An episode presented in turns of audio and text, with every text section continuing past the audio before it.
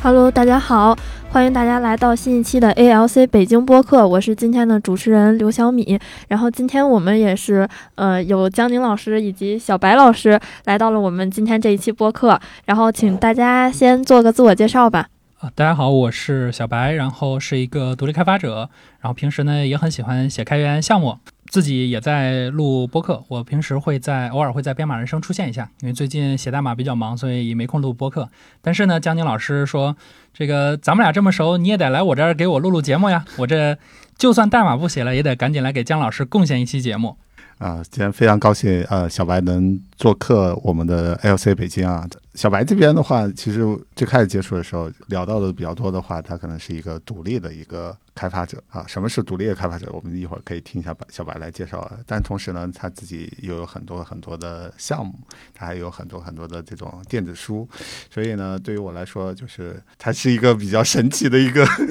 一个 一个物种吧。那我们现在今天其实也是想跟小白这边做一个深度一点的一些交流，然后去看一看，作为程序员，我们会用什么样的方式去跟外界去沟通啊，或者怎么去。接活儿啊，或者我们通怎么通过开源来去建立自己的口碑啊？还有我们怎么通过一些独立程序员的这种方式来养活自己？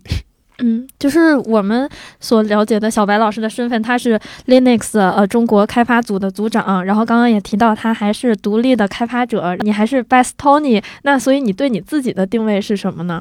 嗯，其实我自己的话，我的确认为我是两重身份。第一重身份是独立开发者，这也是我在绝大多数场合会用的名字和我的这个 title。因为我可能和很多的咱们的工程师不太一样，我比较叛逆，就是我我总觉得我不想跟在企业里面常待着，我想做我自己的事情。我希望我自己能够有一个自己的东西来去养活我自己，然后能够更加自由的全世界到处去玩儿。所以我就选择了最终走独立开发者这条道路。然后另一层身份就是说，嗯，我除了独立开发者以外，我也会有一些自己的社会的圈层、圈子呀、朋友啊，然后也会帮一些呃朋友去做一些事情。所以我也是 Linux 中国的这个。呃，开发组组长平时呢就会帮老王去写一些呃他不想写的代码，对吧？然后我来去做一些开发的工作。当然，也在这些开发过程中就会去体验很多很有意思的新的项目呀，然后包括可能也会因此去产生一些开源的贡献。嗯，那我其实我想问问你，刚刚说就是你其实是想多一点自由的时间，一开始是什么原因让你想来做这个独立开发者呢？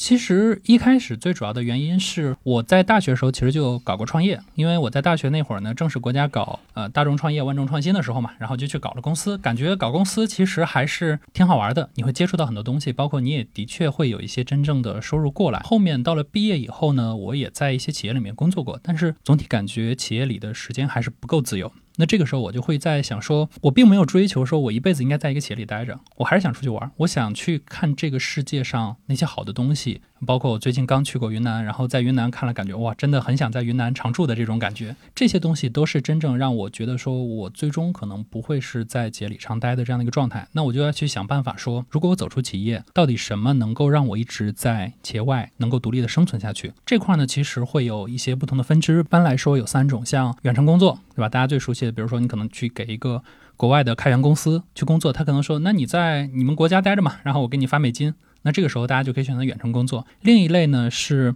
做外包。就它不会有一个固定的 offer，它可能是在不同的像这个 Fiverr 呀、像 Freelancer.com 这样的网站上去接一些特定的外包项目。然后第三种呢就是独立开发者。那最终我想了一下，我觉得我还是喜欢独立开发者，因为前面两者呢，总体来说你还是在卖自己的时间，你把你的时间卖成了一份儿。但我希望我能构建一些资产，比如说这个应用它本身能够产生价值，它能够独立的销售。这个时候我可能有更多的时间可以去休假，可以出去到处出去浪，去拍拍照啊，去看一些很美好的风景。所以最终选择了这个独立。开发者这条路，而且我觉得自雇有个好处，就是你你有一定自由，然后有了这种自由了之后，才让你有更多的时间能去做一些创新的一些事情。其实我们前面时间其实也跟很多人聊过，聊过之后，就是大家会觉得，哎呀，我这个九九六已经压得我不行了，我都是整天都在做交付的事情，我没有时间去做这种创新。我觉得是改变一下工作状态，或者改变一下我们的这个生活状态。对，而且我会觉得说，大家不要总在互联网里卷。互联网里卷呢，最大的问题就是你做的东西别人也都会做。相反，大家如果去走一些非技术的行业，比如就像我刚才说，我做 WordPress 主要服务的是外贸行业，因为外贸都在用 WordPress 建一些独立站，那我只要给他们提供服务就好了。那大家也可以去找对应的领域，看看说。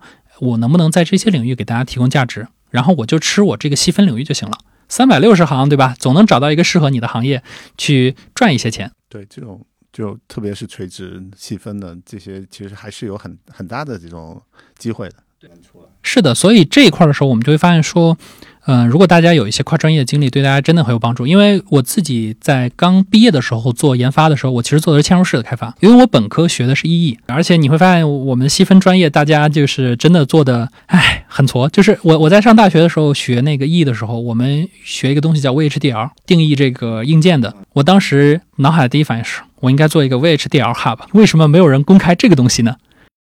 我觉得听完这个独立开发者里面很重要一点就是说要有一些被动收收入啊，就是你你可能需要有一些 资产，然后去帮着你来去赚钱。呃，是的，而且我觉得很好的一点是我们作为工程师，我们是真的可以去构建资产。它可能不像很多的专业，比如说你说一个产品经理他想去构建资产，他很难，因为他没有办法去构建一个产品。但是我们作为工程师，我们真的可以去构建一些产品，去构建出这些资产，然后让这些资产为我们所用。我觉得这是最好的。但这里面其实也会存在一个问题啊，就是因为我们还是一档聊开源的一个节目啊，在在这里面实际上都大家会都会觉得我们的一个开源，我们把是代码都开放出来了，因为信息也是公开的，实际上我没有这种叫 paywall 就付费的这个墙，然后大家可能就会选择免费的来去使用。我们这种开源的这种项目，实际上作为开源的这种工程师，实际上还挺难直接赚到钱的。所以我这边也想请教一下小白，你在你做这种独立开发者的过程中，哎，我们怎么能和开源结合起来，能够赚到一些钱，或者能再多一些被动的一些收入？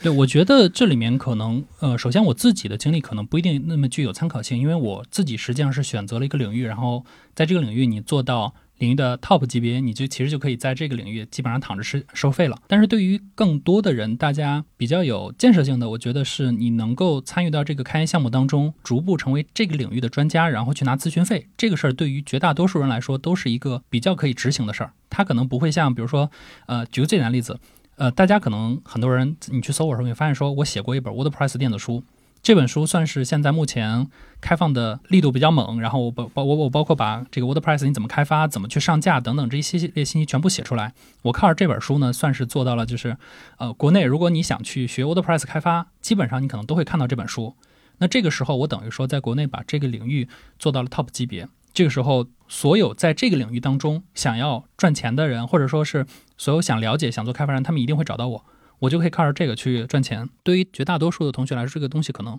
不太适合，因为它是一个更商业的一个策略。但对于大家来说，一个最简单直接策略就是你成为这个领域专家，然后去收这个领域的咨询费。而且呢，我们现在的互联网的基建当中依赖了大量的开源软件，你只要挑一个，比如说你自己最熟悉的、你平时用的最多的开源软件，仔细钻研，然后能够有自己的输出，能够在社区有自己影响力。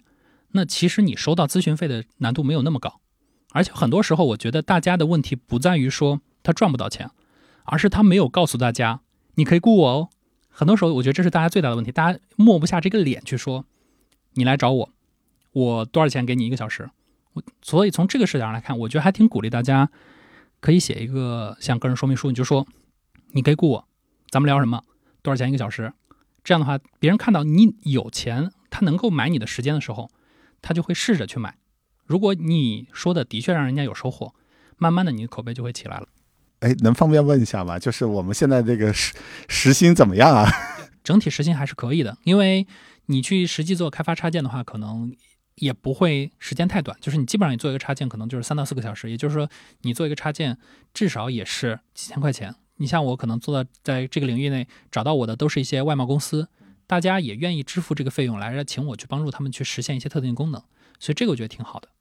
你是不是不不用上架这个这个功能模块？有些是需要上架的。那上架这种呢，我就会把它正常上架到 WordPress，就是上上架到 WordPress 插件市场。另一类不用上架的这一批呢，他们可能的确是没办法上架，但是我依然可以把这些插件转化成我的一篇一篇的博客文章。我会知道说，哎，我想实现某一个 feature，我可能需要什么东西。最终我可能给这些客户提供的是完整的解决方案，但同时呢，我又可以从中去产生很多的技术文章放在我的博客里，给我自己去增加影响力，让我成为继续成为这个领域更加专业的人。但这里面我可能需要挑战一下，因为从我自身的这个经历来说的话，因为我们之前就是做那个开源项目的这个维护，这个时间其实也挺长的。我觉得这个可能还是看受众，因为其实我也给别人做过咨询，但可能单子就真的就很少很少，就可能一两单，我觉得没有办法去支撑我这个 这个做独立开发者的这种梦想。对，我觉得这个里面有一个很大的差异，就是为什么我选的 WordPress 而嗯不是阿帕奇的那些项目，就是你会去看，你会发现阿帕奇的项目很多都是非常基础建设的，这个东西的用户是开发者。然后呢，WordPress 它很多时候它是给一些外贸公司用的，它的用户是真正的用户。这里面一个很大的差异是，如果你的用户是开发者，开发者呢很容易会陷入到一个境地，就是这事儿你能干，我也能干。对对吧我而且代码都开放出来了。对呀、对吧？我大不了我自己去读代码，他不愿意去支付这个费用。但是你比如说，我选 WordPress，那 WordPress 在国内的应用其实大部分是一些外贸公司，外贸公司他们没有那么强的研发能力，他们会选择我直接给钱，你帮我解决就 OK 了。这里面跟你选择的项目和领域还有赛道其实是有关系的。有些项目的确比较难收咨询费，而且对于说像 Apache 这些项目，可能更好的策略是你搞搞开源，然后找一个基于 Apache 项目创业的公司，然后去给他远程工作。我觉得这个可能来钱会更更快一点。呃，其实说起来，开源和商业的结合，我今年原本在台湾 Cos Cup 有一个分享，我觉得也可以简单跟大家聊一下这个想法，就是，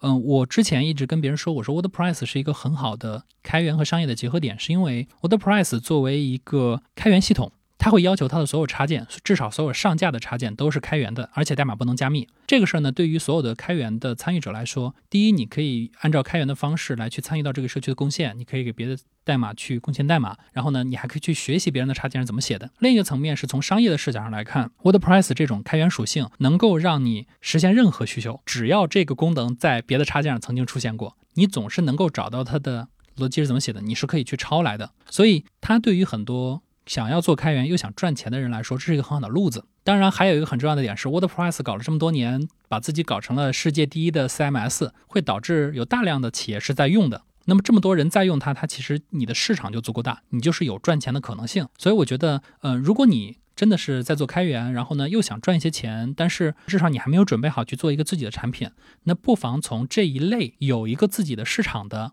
然后呢，而且他们是开源的这些产品上面去下文章，并不一定非要真的去做一个很大的开源项目，你可以去依附于某一个生态来去生存，然后慢慢的从我依附这个生态生存到我可以独立于这个生态去生存，这可能对于大家来说也是一个比较好的路线。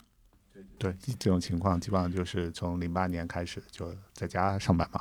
我觉得做开源可能给大家的一个最大的好处就是，相当于因，因为我们工作的界面其实就是 public 的那种界面，所以只要有网有电脑，然后其实是可以在公众的这种环境下面去工作，基本上是都是 remote。而且我看到国内现在也有很多公司在招这样的这种程序员，这样其实就带了一个好处，我可以去选择去大理。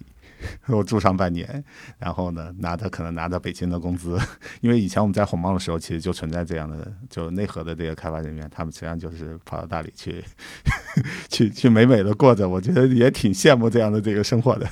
那那会不会就是比如说在国外当开发者、独立开发者会比在国内赚的更多呀？呃，这个是一定会存在的，因为嗯就像刚才姜老师说，在北京拿着北京的工资，人在大理生活，那你在国外呢，你拿的是美金、欧元，然后你再以人民币在国内消费，这个你的体验是更爽的。国内的人都比较喜欢免费的嘛，比如说开发者开发出来一个东西，然后让用户支付一块钱去试，然后国内可能都不太愿意试啊。但是可能国外的独立开发者，他们会不会就是比较容易一些挣钱？嗯，我会觉得说这个问题最重要的还是你要去看你的受众到底是谁。但凡你的受众是懂那么点技术的，他最终一定会走到说我去找破解，去找这些 Cricut 的软件来去用。当然，这里面有一些技巧你可以避免被 Cricut，只是说那个事儿呢，你可能需要跟你的用户斗智斗勇，这个事儿还挺累的。相比之下，你选择一些从我们工程师角度说可能更麻瓜的一些用户，其实对你会更好。这些就是我们说这个信息差嘛，信息差让你产生的这个真正的收益。那我觉得站在这个角度上来说的话，独立开发者选择赛道其实是蛮重要的一件事。是的，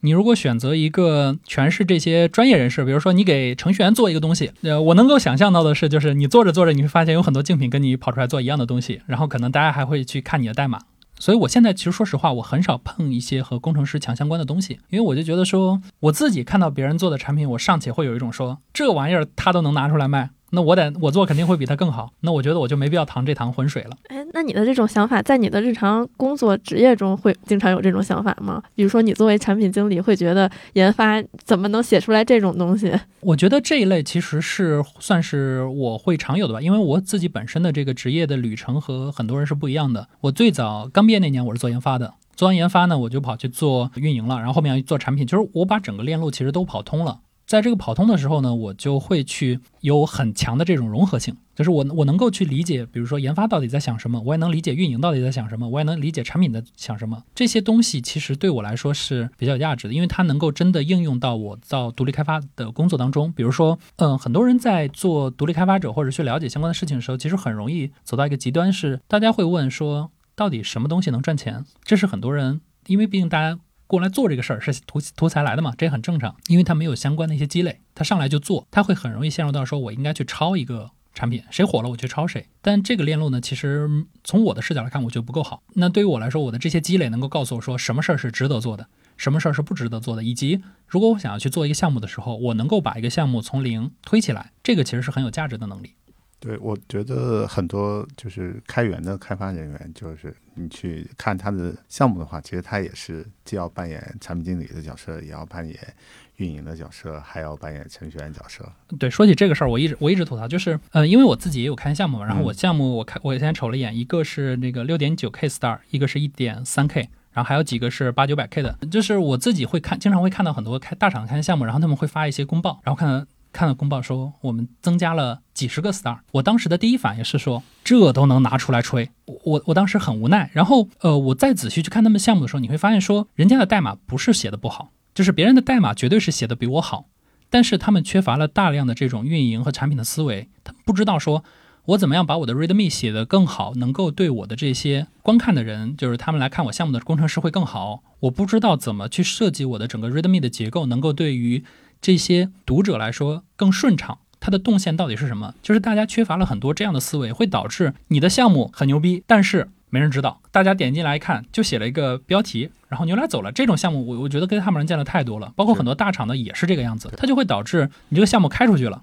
但是呢，没有人知道，也没有人 star。真正 star 的可能就是项目组那几个人，或者是大家发一个群啊，大家来给我点点赞，可能也就这样了。或者说你把你的代码开出去了，但是可能你得不到你真正想要的东西。如果你真的想要得到那些呃，我们说大家 star 啊，大家要关注，那可能你真的是需要有一定的运营的技巧和产品的思维，来去让你的东西更容易被获得，更容易被理解，更容易被利用。因为我觉得，就程序员或者开发人员，其实相对来说会比较。直男一点，然后就是基本上就是只会盯着自己擅长的一个领域。如果我们要到产品运营，让更多的用户啊，或者是呃公众去了解你的这个项目的时候，就是大家会缺乏。哎，我我代码我都已经写完了，这些东西好像跟我没有什么太大关系。做运营的同学来来的时候呢，他可能对产品又不太了解，他很难去跟大家来去做很有效的沟通。所以我觉得这种复合型人才，而且尤其你要做开源的话，其实就是。这个你要会点，那个你要会点，其实就是我觉得对个人能力锻炼是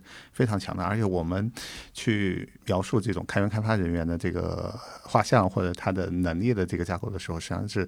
我我感觉更多是要。提供一条龙服务，而且做一条龙有个很好的一个点在里面啊，就是相当于我们在不同角色之间的这种沟通，其实就是我一个人基本上都已经把它做完了，能做到很有效，就是大家共享一个 context，就是这个上下文，然后很能很高效的去完成这件事情，所以很多时候可以以一当十，甚至以一当百的这种方式来去 run 这个的项目。是的，好的这些开源项目，基本上他们的核心贡献者，你拉出来都是一个非常强的人，就是你很少会见到一个好的开源项目，然后它的核心贡真贡献者是那种非常 nerd 的人，有没有？肯定有，但是那种都是凤毛麟角，而且那种项目往往能成事，你会发现说这个项目的技术在这个领域真的是走到了尖子，它已已经没有人可以超越了，所以它是它是那个第一。但更多的开源项目往往是这个参与者当中的这一个人，他技术可能不一定是最好的。但他可能能把他的技术从六分完整的传达给别人。很多项目的开发者，他可能技术是十分，但他只能传递一成给出去，结果外人看来是一成。所以我觉得开源项目的确是非常锻炼大家，特别是像现在 GitHub 上，其实你会发现 GitHub 上有很多功能。那你作为一个研发，你是否真的能够 get 到说，我设置 description 是为了干嘛？我设定我的那个 description 下面那个链接，又能够帮助我的读者也好，我的观众也好，我的这些其他的用户也好，能够带来什么价值？这些东西是否真的想过？可能你把这些东西全部想过以后，你的产品的 sense，你的运营的 sense，其实慢慢都起来了。如果你能够把一个开源项目慢慢的推起来，这个时候你再去做一些运营的事儿也好，或者产品的事儿，绝对是比一个研发马上转产品效果会好很多的。这里面会给大家大量的锻炼的机会。因为你也是各个角色之间来回很跳啊，就是你觉得有什么好的一些建议啊，或者是觉得哎有一些心得可以给大家分享？我觉得可能最重要的一点是，大家真的要有一个项目先起来，就是这个项目它可能是公司的，可能是你自己的，但是你一定要先把有一个项目，把这个项目作为你自己。最核心的那个产品，然后你可以试着说，我现在我现在有这么一个产品了，我怎么把它推出去？那这个里面你可能会发现说，哎，我希望我的这些用户进来给我做贡献，那我是不是给他补充一些 contribution 点 markdown，对吧？我得告诉他如何做贡献。你可以做这些事情，同时你可以想一想，我为什么要做这些事情？这里面就会蕴含一些运营的思路，就是我们要降低用户进来的摩擦力，对吧？我们要转化提升我们的这个转化漏斗的转化率。你把这里面整个事情全部给它做一遍。然后呢，去试着把它往往上推。这个时候，你慢慢你会接触到运营产品的一整个链路。基本上，如果你能够把一个项目做到，比如说我们说一千两千的 star 的时候，这个时候你已经具有一定的基础的运营能力和产品能力了。然后你可以再去推第二个项目，然后再去验证你在上一轮学到的那些经验，看是否是 OK 的。如果不 OK，那你就要再去补充新的经验。就这么经历过两三个项目以后，基本上你已经有自己的产品框架和运营框架了。然后在同类项目里面，你基本上就差不多了，你就可以去做一些更加激进的事儿。比如说，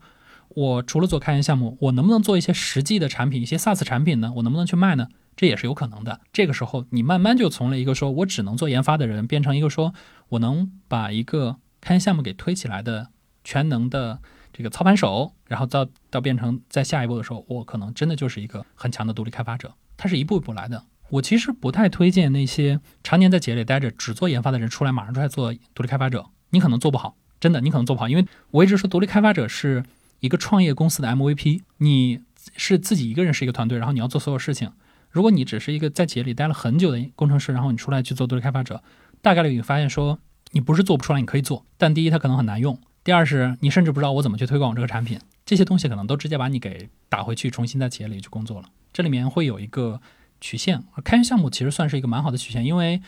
开源项目和那些 SaaS 产品有一个很大的区别是，大家呃有是是有来你来你这儿看的预期的，因为他知道他最差的情况下，他可以获得一堆代码，对吧？他也没有亏损什么，他不像你做一个 SaaS 产品，你上来你说找别人卖东西，别人会觉得说我为什么要买你？这里面其实是蛮好的。你如果是十年、二十年前的话，开源项目相对来说会比较少一些。就是我们借助于这个开源这个标签啊，或者我们是大家能够看到代码，其实能够获取到足够多的开发者的关注度。但是现在的话，GitHub 上面这些项目太多太多了，就是如何脱颖而出，如何找到自己的切入点，我觉得也是 需要考虑的。对这个，我觉得真的是需要考虑。就像我呃之前我们在去台湾的时候，跟吴胜老师我们其实聊过这个问题，就是。很多时候，我们国内的开发者，大家的切入点是性能，这个事儿其实挺恶心的。就是首先呢，性能这个事儿是只大家只看第一的，与所有人都去卷那个第一。然后你作为一个个人开发者，你肯定卷不了第一的。所以我会更推荐大家是说，你去找一些呃实际领域的一些比较细分的这些怎么说叫叫 niche，对你去找这些特定领域来去做你的开源项目，而不是说我要去跟大家去卷一个很很复杂的赛道。当你去做这些很小的领域的 niche 的时候，你会发现说，首先它的固定的受众肯定是有限的，你肯定受的是这些人。但是你这些代码其实是可以同时被交叉两个领域人所接受的，因为它可能不能完美去解决两个领域的事儿，对，但它可以把每个领域事儿都解决个百分之八十。然后你做出了一个复杂的这样的一个交叉产品，你可以把这两个领域人都把它吸引进来，这是第一步。然后第二步是开源项目和 SaaS 项目有个很大的不一样的点是说，我把代码给你了。这个事儿对于很多人来说是很有吸引力的，即使你这个项目可能并不是很好，但是大家会觉得说，它可能在未来能够帮助我，它可能就会 start，它可能会 watch，然后这样是一步一步起来的。如果你去卷一些特别大的领域，我觉得真的可能价值没有那么大，而且对于你个人来说，真不是一个很好的选择。反正我觉得，对于目前来说，开源项目自身的这个定位其实是挺关键的，就是你你首先你还要找到一个细分领域的有你有独特价值的一个赛道，是的然后呢，同时你还要能有效的吸引到大家的这种关注，然后这里面就是几件事儿嘛，先找定位，这个是你和这个赛道到底有什么关系，对吧？不是说别人做这个赛道你就能做的。像我我我自己会做一些和播客相关的工具，我就嗯我我说我为什么能做，是因为很简单，因为我自己在录播客啊，那我知道大家的痛点是什么，我就做一些东西出来。然后你做完这个以后，你你会发现说这个领域可能有人做，可能没人做，然后你就找着这个领域当中的用户去推就好了。比如说我可能我做一个播客的工具，我可以跟所有博客主播说，好，我现在就是做了一个 Hexel 的博客插件，你就是可以把你的博客托管在 GitHub 上。那这些搞技术的主播可能就是可以走这个链路去做，它同时交叉了 Hexel 和播客的这两个领域，然后你再下一步的是，我代码都给你了，对吧？我也不求你什么，来给我一个 star 吧。其实这个里面其实是比较好吸引的，但是很多人大家就是大家很多时候做的东西，要么是卷性能，然后要不然就是去做超。我觉得这两件事儿是大忌，一定是要避开这两个领域。你尽量去做一些全新的东西，因为我们现在 GitHub 上功能项目虽然多，说实话虽然项目多啊，绝大多数的项目的质量都很一般。大家要么不写 README，要么 README 写的非常挫。就是你要是找找代码，肯定是能找到很多，但是大家写的都很挫，会导致绝大多数项目都不够脱颖而出，所以才会让我这样可能就是技术也没有那么好，但是我能懂点运营，能懂点产品的人能够拿到很多 star。对我觉得这个其实是大家要去考虑的，不能只卷技术，然后定位选好，然后找到合适的人去推它。就刚刚一直在说那个，就作为技术懂产品和运营的好处，那你觉得就是作为产品懂技术有什么好处吗？我觉得自己从我自己做研发的视角来看，我觉得产品懂技术最大的好处是不会提一些比较离谱的需求，对他会知道技术的边界大致在哪儿。当然，我觉得这个东西可能给产品也会有一个另外一个负面的影响，是说他很容易把自己的手脚给束缚住，他不会去想那些虽然可能看起来有点异想天开，但说不定这个事儿还真能做的事儿呢。可能会有这些，就是你像我自己去做一些项目的时候，我就会想说，嗯，这个事儿我能做，我也觉得它能做，但是它可能成本太高了，我自己就不愿意去做。我可以想象到，绝大多数技术做产品可能都会有类似的问题，就是他知道这个事儿能做，但是他自己在前置把这个事儿已经下了判断，说这个事儿可能成本太高，他做不了，然后最终可能会把这个选项给阉割掉。其实对于做产品来说，我觉得可能他是就是像我说有正有负，正的面是在于说你不会提一些离谱的需求，负的面是你可能会自我阉割一下。嗯，那你作为产品经理，你觉得你和研发的关系怎么样啊？我自己的关系都还挺好的，因为我以往合作的研发同学基本上大家都交流的还挺好，因为他们也知道我不会提一些离谱的需求，然后也也知道我这个也有逻辑嘛，不用担心我搞一些很奇奇怪怪的事情，所以这个我觉得都还好，这个不是什么大问题。对嗯对，我觉得就是相互之间能够有效沟通的话，其实还是要理解对方，就是你你能站在对方这个角度上面来去做一些思考，然后不会有什么就这种 surprise，就很很反差很大的。而且我还有一点，我觉得懂技术的产品经理和有个好处就是研发，其实他也很难糊弄你，你他他要跟你说，哎，这个活儿要两天才能做啊，我这个我懂，我这个半个小时我就给你弄出来的这种，他他没办法糊弄你。呃，对，但但是我觉得姜老师你这个说法很容易挨打，因为我自己实际接触过的时候，就是在工作中的写代码之后，真正写核心逻辑其实不费劲儿，嗯费劲儿的是处理各种系统之间的耦合和各种奇奇怪怪的隐含逻辑。我们可能写主逻辑的确是可能半个小时就行，然后真正去聊的时候呢，可能你会发现说各种隐含逻辑会导致还是得需要两天。但是的确的这个好处是在于说，可能两天就是大家觉得说这还是 OK 的，但是研发跟你说这个需求我要做两个月，那这个你是能一眼识别出来这个需求为什么你需要做两个月。呃那其实我还想再问一个，就是你应该在转岗期间听到过很多次的问题。既然你想做产品，你一开始为什么做的是开发？这个事儿其实就是还是回到了我一开始做独立开发者这个初心上，就是，嗯、因为我自己是知道我未来是想去构建这些资产的。那构建资产你是需要很多能力的，不是说做研发研发就能构建资产，你是需要能够去懂商业、懂市场、去懂这些东西的。然后我选择的路线是说，我要先做研发，能够去构建出一个产品，然后呢，我要去做运营，我要去能够知道如何把一个产品推起来。最后一步是说，我要能够懂产品，我知道说怎么样把一个产品的生态，把一个产品的整体的架构设计得非常的合理，我怎么样能够对用户产生最大的价值。把这些链路都走通以后，下一步我做的可能就是跟商业有关的，去了解说，哎，商业怎么运转，我怎么样去赚取更大化、更大的商业利润。所以这算是我自己整个一条职业的路径吧。我觉得这里面其实对于如果你想做独立开发者，这可能也是一个可供你参考的一个路径。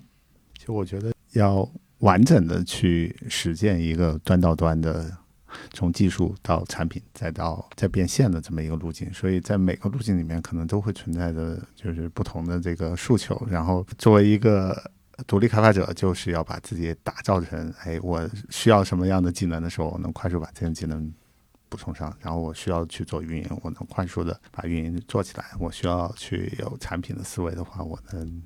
比较快的转到这个产品经理。那其实你现在职业发展的阶段，就是产品经理也做了一段时间，然后再进一步的话，那么可能就是要把这个要去融资，要去真正的去把这个东西做大做强。在这块，你觉得会很难吗？或者是你有没有什么规划？呃，这部分我目前可能还是按照自己的项目的逐步发展去走，因为我有预期这些项目可能逐渐会挂掉，所以我觉得我可能会拿一些我自己觉得不那么重要的一些灵感，或者是一些它明确它的市场很小的灵感，去试着跑一跑。因为独立开发者的好处是在于说，你可以一个非常低的成本去运转一个项目，那你可以接受一个项目的生或者死，那我们就把这些所有死的项目当做我们的练手就好了，嗯，就是提前做好这些心理准备，其实也没有那么的可怕。等你这些项目做大做强，你有考虑过 all in 吗？我的预期是 all in 的，因为我也我也给自己设定有相关的 deadline，我要去做 all in。我觉得今天挺好玩的一件事情，就是啊，小白这边的话，其实是把自己的这个成长经历，其实是给我们分享了一下，同时站在。独立开发者的这个角度上面来说的话，我觉得就是其实就是去快速的去验证自己的想法。如果能真正赚起来的话，那我们可能能赚到第一桶金；但如果没有赚到，钱也没有关系。我们其实是可以在积累我的这些经验，可以做一些复盘的一些事情。对我们想参与到开源，或者是想就深度参与开源的这些同学的话，我觉得会有一个很大的一个启发，就是不要给自己设限。但我觉得这里面可能还会有一点，就是支撑着你有这么强的这种诉求去做你自己想做的这件事情的这个，就在这个层面上面，你觉得是是因为机缘巧合吗？或者是触发你有这种？这种想法的这个环境大概是什么样？稍微补充一下背景吧。因为作为常规的人，就是呃，反正以我为例的话，就是大学毕业之后我就去一个公司上班，就好像就是按部就班的，按部就班的。我这个跑了也跑了二十年，但是我觉得可能能让我生活就是变得丰富多彩一点的话呢，是因为我通过开源认识了一大帮人，然后呢，也在开源社区里面去做了一些事情，然后会觉得哎，这块和我常规的就是。日复一日的这个工作会有一些不一样，而且呢，就是通过这个方式的话呢，我也能锻炼我自身的一些能力。我这个成长过程没有这种独立开发者的这种快速，就是你怎么会跳到独立开发者这块的话，我想就深挖一下。对我，我觉得这两块，我觉得可以两个分别聊。我先聊一聊就是开源这块，因为对于我自己来说，开源算是一种某种某种意义上，它是我的一个保底行为。就是开源，它的一个最大的好处是你的所有的工作都是 public 的。这个东西对于我的最大的好处是，当有朝一日我想要回到企业的时候，我可以依然借助我的这些 public 的 contribution 来去回到一个企业说，你看我能够给这些开源项目做贡献，同样我也可以给你去写代码，我是有退路的。开源从某种意义上来说，它是我的退路。当然，另外一个层面是开源的这种公开的属性对于我来说是有好处的，是我可以把这些开源的 contribution 转化成我的影响力，转换成我的 influence。那这些 influence 它可以促进我往回退的时候可以回企业，往前走的时候可以去给我的独立开发者身份去加上金金光环。对，所以这个东西我觉得开源一直对我来说有很有这么大动力，就是这两个条件能够让我更加出名，能够让我有朝一日想回企业的时候我还能回得去，不至于说大家说你都搞了这么多，你还能不能写代码呀？我说我能写啊，对吧？你看我的 GitHub contribution，我一直在写代码呢，放在这儿。那这是一种证明，然后另外一个层面呢，我们说独立开发者，这个就是真的很想出去玩，去见这个世界。就是我之前在我的博客上写过一篇文章，说，嗯，我觉得到最后，就是在在我死那一刻，我能够留下来专属于我自己的，可能就是我的这些体验。因为比如说，我可能我赚钱买房子，你仔细想想，房子真的是为你自己买的吗？你有没有可能是为你父母买，或者为你的孩子买的？那这些东西到最后我们是带不走的。我们能带走的，可能只有我们对这些世界的体验。所以我后面想说，我可能想要的是去体验这个世界不一样的风土人情，我想去看这个世界到底是什么样子。然后不同的国家、不同的地域，大家都是以怎么样的方式生活，大家都在说什么样的话，大家都在吃什么样的东西。我要去试试，我要去试试鲱鱼罐头，我要试试它是不是真的那么难吃，对吧？那这些东西，当我体验过以后，这些体验和记忆都是我自己的。而想要达成这个目标，我必须去构建资产。对，然后作为开发者呢，我们构建资产的路径呢，相对比较少。我们当然可以选择去赌，去加入到一个初创企业，然后去赌它上市，然后你财富自由。然后另外一条路呢，就是你可以选择一个很慢但是更稳的路径，就是你去做自己的产品，你成为一个独立开发者，去让这些产品养着你，足以去体验这些世界上不同的东西。说的独立开发者这块的话，我觉得现在也有一个比较火的叫数字游民。其实就是相当于是大家可以借助于信息技术，然后可以在不同的国家去体验生活的同时，然后哎还能赚着赚着钱养活自己。我觉得这个其实是一个有点浪漫、很有意思的一块的这个事情。对，数字游民，它其实更重要的是你能够通过互联网赚到钱以后，你可以摆脱地域的限制。嗯，你比如说，呃，独立开发者，你发现说你赚钱都是通过互联网的时候，这个时候你就会意识到说。我为什么一定要在北上广深这样的大城市呢？我能不能回到一个二三线城市，然后享受更低的生活成本？这个时候你会发现，说你赚的钱可能不需要很多就已经够用了，你就可以有机会去选择更多的事情，可以去体验更多的事情。数字游民很大程度上是源自于地理套利，它可以通过把这种地理、时间、空间隔离开，然后来去给你换取更大的价值。一个比较爽的体验是。我在疫情刚开始那年有随心飞的时候，我就买了一套随心飞。然后那个时候就是疫情，趁着疫情，然后因为随心飞那会儿也便宜嘛，然后包括那会儿刚出随心飞的时候，随心飞可以随时预约。那会儿我真是做到了，说今天想出门玩，立马打开南航随心飞，然后订机票，当天就可以出发去全国各地。然后靠着那套随心飞，我可能除了当时除了西北没有去，然后其他地方都去了一遍，感觉特别爽。就是当你不会被时间和地点所束缚的时候。你就收获了非常多的自由，然后远程工作也好，独立开发者也好，外包也好，只要你能够把自己的时间空间隔离出来，你都可以得到相应的体验。我觉得今天其实跟小白聊天的话，其实也给大家就是开拓了另外一一个生存方式啊。因为现在北上广深就是高额房价，这个其实已经把很多人其实压得很痛苦。我觉得依托于开源的话，实际上也可以让我们就是选择自己期望的一个生活，就是其实它给了你一种能力或者一种。机会提升自己的同时，然后你可以跨越地域时空的一些限制，可以在不出国门的情况下直接 赚美元，然后也可以就是远程的来工作。相信就是听了我们节目的同学的话，这些很多人可能已经有跃跃欲试了。那在这个情况下，就是小白有没有什么 可以给大家的一些忠告啊？嗯，我觉得最大的建议就是大家不要头脑一热就出来做这些事情，因为我见过太多的，因为我加了很多独立开发者群嘛，就是会看到很多人是头脑一热，觉得说我要出来做独立开发者，然后就跑出来了。然后花了几个月的时间去打造自己的产品，然后可能也没有赚到什么钱。独立开发者，我比较建议大家是可以趁着你还在职的时间，然后开始慢慢去构建你这些产品。你应该在在职的时间至少跑完一到两个产品的完整生命周期，就是从产品的灵感到它真正落实，到它见到客户，到你去收到第一笔。把这个流程跑通，跑一到两个以后呢，你基本上就可以试着往外走了。这个时候你就可以调整你的工作重心，可能一半放在工作，一半放在独立开发上，然后慢慢你可能工作的重心越来越少，直到你能够完整的走出去。我觉得这个可能是对大家来说更好的链路，因为我见过太多大家被这种独立开发的理想也好，还是被数字游民的理想也好给忽悠，从企业跑出来的同学，就是这条路它很美好，但不简单，你需要有一些前置准备再出来。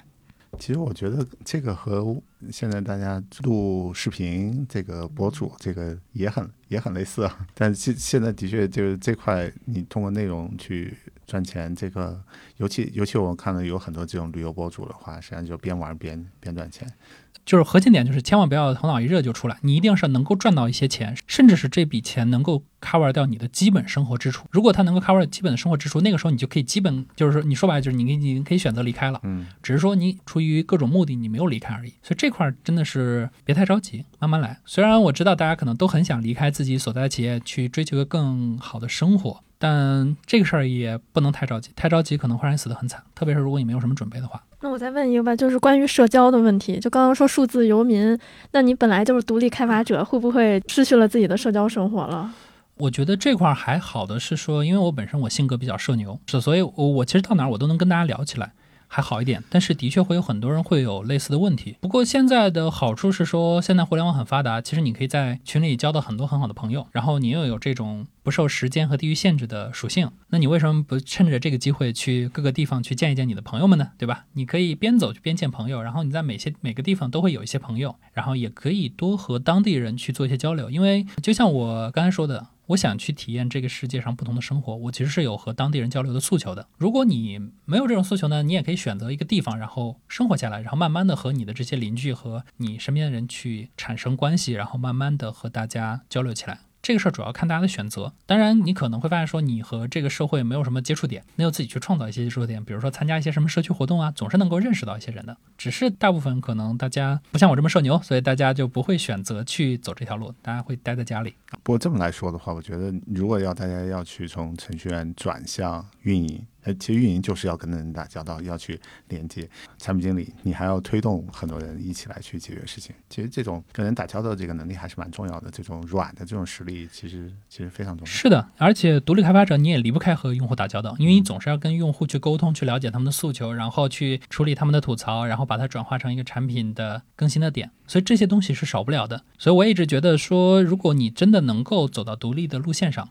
你大概率不会太差。不过这个事儿呢，就和我们说的，就是你开源做得很厉害，你难道就会很差吗？一样是的。每个领域可能你做到顶尖的时候，你会发现说，你依赖的都不再是你那些专业能力。如果你如今转到了计算机，然后你又想去做一些事情，我觉得你不妨回到你自己的本专业去看一看，大家在遭遇什么样的事情。那我们今天实际上也聊差不多，然后也非常感谢小白给我们带来一个不不一样的视角啊，就是独立开发者和。开源其实是可以碰撞出很多很有意思的东西，我们也希望就是后续小白也多来 LC 北京来 做客，多多分享你的经验，我们会有蛮多的机会的。嗯嗯。